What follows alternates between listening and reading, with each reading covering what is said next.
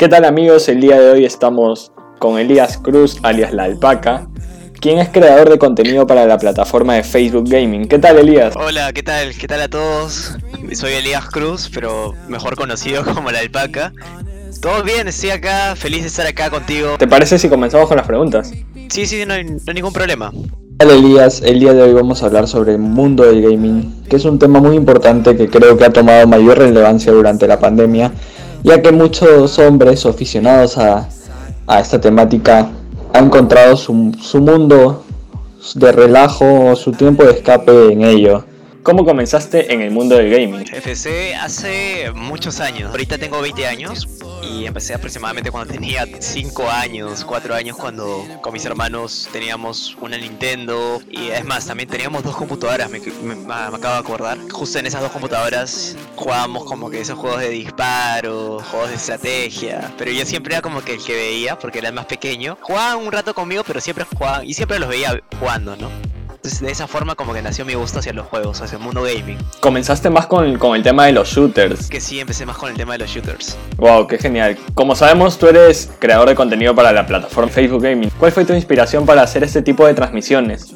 Ah, yo siempre veía como que algunos youtubers los veía jugando y decía qué chévere no que siente es algo es algo fuera de lo común porque siempre antes de, de ver a los youtubers jugando veía muchos videoblogs así y me mataba de risa pero después hubo una época en donde empezaron a salir temas de gameplays. Y a mí siempre como me ha gustado desde niño, como mencioné, me ha gustado los juegos. Y ver como que a los, a los youtubers, a los videobloggers de ese tiempo jugando eh, videojuegos. Este, decía, wow, sería chévere que algún día haga esto.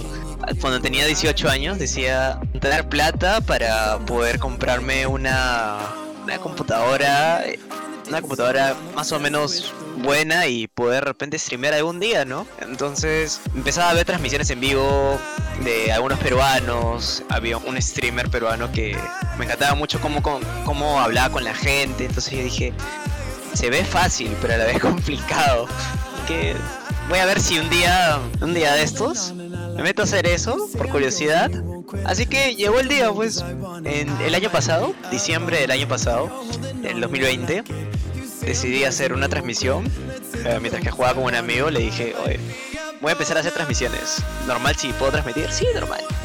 Y me gustó porque justo mis amigos también se conectaron y nos matamos de risa. Entonces ahí como que empezó a gustarme hacer transmisiones. Puedes decir que básicamente tu inspiración era cuando este tipo de youtubers, ¿no? Los, los, que grababan o nos tenían acostumbrados a un tipo de videoblogs, vieron el salto al mundo de, los gameplays, ¿no? Podríamos, podemos dar ejemplos como el Rubius, el mismo Germán, que tenía un canal, un canal que era de un tono totalmente diferente y se creó otro totalmente abocado al gaming, ¿no? Juega Germán, que es el, Claro, claro. Claro, este, qué genial de verdad este, este paso y esta inspiración que encontraste tal vez en ellos.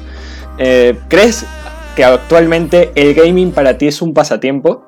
Mira, te voy a ser sincero, más que un pasatiempo, a mí me gusta el tema de la competición. Yo he sido como que muy picón, he sido muy este, muy competitivo desde pequeño. Entonces, más que solo un pasatiempo, cuando son juegos competitivos, me gusta practicarlo, ¿no? Aprender nuevas estrategias, aprender, bueno, en el caso de los shooters, ¿no? Este, mejorar la puntería, poder jugar con un equipo de amigos que de repente conozco del colegio, me los encontré ahí en plenas partidas, así con gente al azar. Entonces, los, para mí es más que un pasatiempo, ¿no? Es algo más, más serio para mí. Claro, tocando este un, poco, un poco el tema del mismo pasatiempo y esto y el, el, ímpetu de la competición que tienes, ¿tú crees que, eh, que esperas dar el salto del mundo del gaming a lo profesional? Tal vez estamos hablando de los esports o algo parecido. Es una pregunta que yo también me he hecho y, básicamente sí, o sea, tengo un sueño, ¿no? De que me, gustaría obviamente jugar en un equipo que de repente reciba ingresos y es algo que me gusta, ¿no? Entonces, como me gusta practicar y ser bueno en lo que normalmente hago, o sea, de repente los estudios también, eh, y también en el tema del gaming, o sea, me gusta practicar para ser bueno en lo que estoy haciendo. Entonces sí me gustaría formar de repente parte de un equipo profesional y poder participar en eSports. Justo hace un mes, dos meses, participé en un, en un torneo con unos amigos. Nos fue bien, pero no, llegamos no logramos ganar Sin embargo, me gustó mucho esa experiencia, como que esa tensión esos nervios de poder competir y poder saber que hasta dónde llega tu nivel, ¿no? Y así de, a partir de eso poder mejorar y conseguir mejores resultados. Interesante, interesante lo que, lo que, lo que acotas. Acá te quiero hacer una pregunta. Eh, en, este tip, en esta competición, ¿en qué juego participaron? ¿Se podría saber? Jugamos CSGO, que bueno, eh, el nombre completo es Counter Strike Global Offensive. Eh, participamos en CSGO. También está hay otro juego que se, llama, que se llama StarCraft, que es un juego bien antiguo y es estrategia, que normalmente a veces lo juego con mi familia. Otro juego es FIFA, que todos lo conocen, que es el de fútbol. Este, me gustan los juegos de aventura también juegos de terror, juegos de acción, pero más que todos los que tengan buena historia, ¿no? Que eh, el setup o el lugar donde un gamer ejerce este tipo de interacción es el más sagrado, se podría decir. ¿Cuál es tu primer setup? Básicamente el primer setup, el que considero que sí fue mi primer setup, fue cuando yo me... cuando entré a la universidad y me compraron una laptop. Entonces dije, si ya tengo mi laptop es más o menos un poco rápida, ¿no? Así que dije, ah, voy a descargar un juego, ¿no? Eh, me descargué el CSGO, me acuerdo que fue el primer juego que, me compré. Entonces me lo descargué y dije, pero que me falta algo para poder moverme bien y poder disparar bien.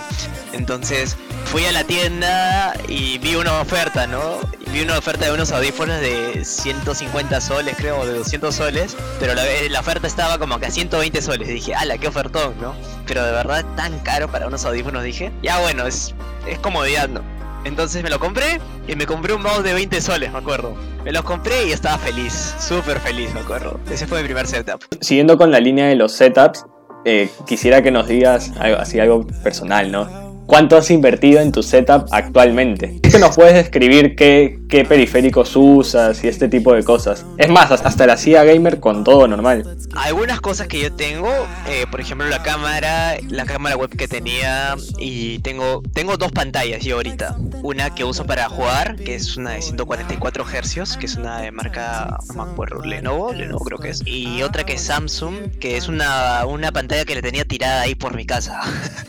Entonces ya, este lo voy a usar para leer los comentarios, leer, ver el Discord, ver todas esas aplicaciones que son secundarias, ¿no? Y en la otra voy a jugar. Luego, ahorita, me hice tres, este, hace unas semanas, me hice tres, tres, unas tres últimas compras. Por un mousepad grande, un mouse Logitech más o menos grandecito, porque me siento incómodo cuando el mouse es muy pequeño y con pocos botones, porque básicamente el juego que, que juego literalmente, vaya la redundancia, es CSGO. Este, no necesito tantos botones, tiene como que tres botones, cuatro botones extras de los normales. Y me compré un teclado mecánico de marca Red Dragon. Eh, mecánico por el mismo hecho de que mecánico tiene una tiene un sistema tecnológico que permite que ni bien presiones algo, la reacción de, esa presionada vaya directamente al juego de una forma súper rápida. Entonces haya mucha sensibilidad de los movimientos, ah, sea muy rápida la reacción del teclado con la computadora, también que el mouse tenga un buen DPI que eso es importante para el tema de los shooters, para que se pueda apuntar mejor,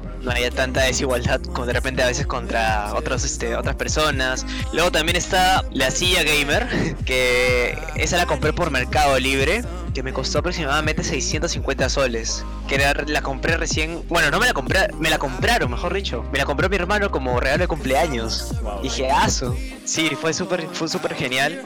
Me cayó pelo por el tema de los estudios, el tema de que paro literalmente sentado frente a la computadora haciendo contenido y también estudiando. Este, ¿qué otra cosa más? Ah, también los audífonos, que sí soy fan número uno de una marca en específico. ¿Se puede decir marcas? Bueno, ya las dije, ¿no? Sí, normal, dilo, dilo. Este, HyperX, que siempre soy casero de esa, de esa marca en audífonos porque bota un buen sonido, tiene un buen micro, son cómodos. El tema un poco es el precio a veces, ¿no? Pero, pero vale la pena porque duran mucho. Claro. Y en tema de, de presupuesto, lo que me ha costado así ha sido de tiempo, de ahorros y también un poco de la colaboración de mis padres, que de verdad cuánto, o sea, ahorita todo este setup aproximadamente es unos 4.500 soles aprox. Tres declaraciones, ¿ah? Sí, es una fuerte declaración, me ha dolido decirlo, pero, pero hay setups mucho más caros todavía. El mío es uno medio, el mío es uno de media, gama media. Sí, normal con el tema de esto, de, de, los periféricos, ¿no? Como lo decías bien... Eh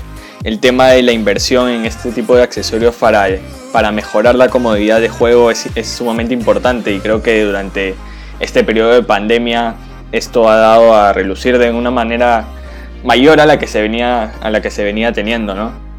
Y cambiando un poquito con, con el tema de, las preguntas, he, visto que también estás incursionando en el tema de, de Twitch, que es otra plataforma de streams, y, por eso acá te quería hacer una consulta entre qué plataforma se te hace más cómoda a la hora de hacer transmisiones.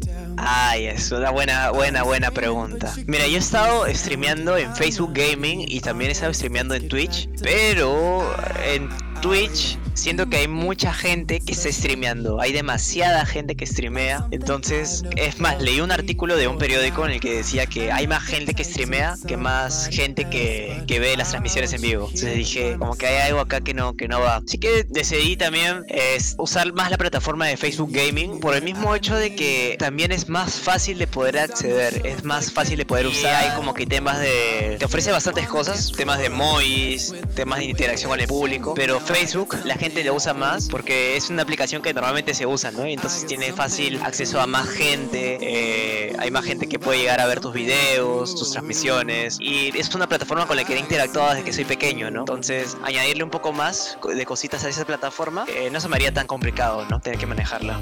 Claro, por el mismo hecho de la convergencia digital, ¿no? Prácticamente ya esta generación nace 100%, son 100% nativos digitales, se podría decir, y bueno, sí, mayor es. interacción con, con, este tipo de plataformas como Facebook, ¿no? Y, y, y, está bien lo que, lo que nos señalas, que te sientes más cómodo, se podría decir, a la hora de transmitir por Facebook Gaming, que es, que, que es lo mismo, es un, un, servicio integrado a la plataforma de, de Facebook.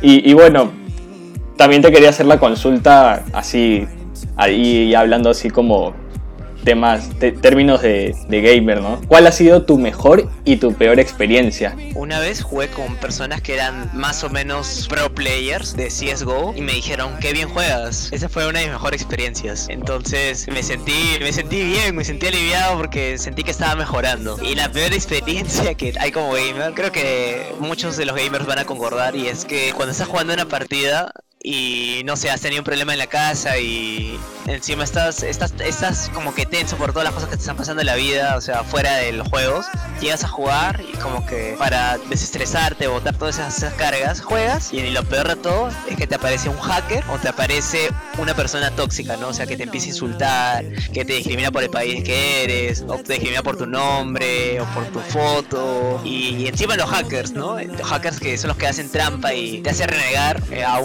te hace renegar en un lugar donde normalmente se sientes más, más tranquilo, más confiado. Esa es una fea experiencia.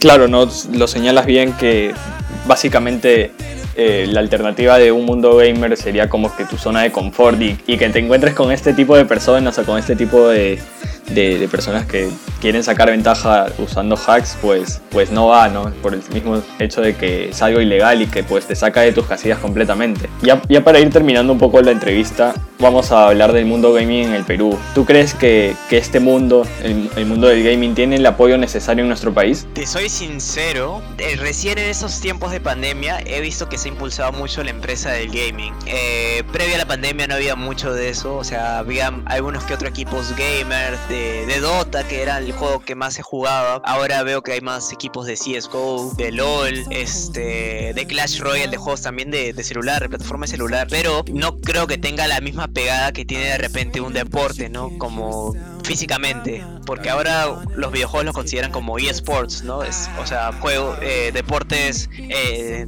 electrónicos, deportes digitales. Entonces no creo que tenga el mismo apoyo que tiene en otros países. Exacto, yo, yo aplaudo mucho la iniciativa de varios clubes profesionales de, de, deportes físicos, en este caso el fútbol, sea Cienciano, sea Alianza, la U, Cristal. He visto que, que varios de estos equipos han formado su, su equipo gamer, ¿no? Para competir en FIFA, en PES, que también he visto que está saliendo bastante en el mundo de los eSports. Y de verdad aplaudo mucho eso, eh, eh, que es una gran iniciativa para impulsar el mundo del gaming en, en, nuestro país. Y ya para terminar, pues, ¿qué opinas de la comunidad gamer en nuestro país? ¿Cómo la ves? La comunidad gamer en nuestro país, wow, es, es gigante, es gigante, es como, podría decir que es un estilo de vida también porque eh, dentro de los mismos juegos Y eh, dentro de los juegos y dentro de cada país existen jergas, existen palabras que solo se crean dentro de la comunidad gamer. Y, y en Perú que nosotros usamos bastantes, ¿cómo se le dice este tipo de palabras? Bueno, jergas, palabras especiales. Este, se han creado muchas, ¿no? Se han creado videos a partir de los de algunos sucesos gamers que ha habido, se ha relacionado temas de, de, la farándula, temas de noticias, se han metido, han estado dentro de los temas gamers, o sea, me parece alucinante la comunidad gamer peruana. Y seguir mejorando, sobre todo para el mundo del gaming y sobre todo para dejar bien, bien alto nuestro país. Cierto, sí, es muy cierto. Y bueno, Elías, eso ha sido todo, todo por, el, por esta ronda de preguntas. De verdad te agradezco por tu tiempo. Espero que la hayas pasado muy bien. Sí, muchas gracias por permitirme estar en ese espacio y espero que si no te gusta el tema del gaming, puedas investigar un poco y sepas todo lo que hay detrás de, este, de esa industria. Es muy genial. Listo, Elías. Muchas gracias por tu apoyo. Igual, gracias. Nos vemos.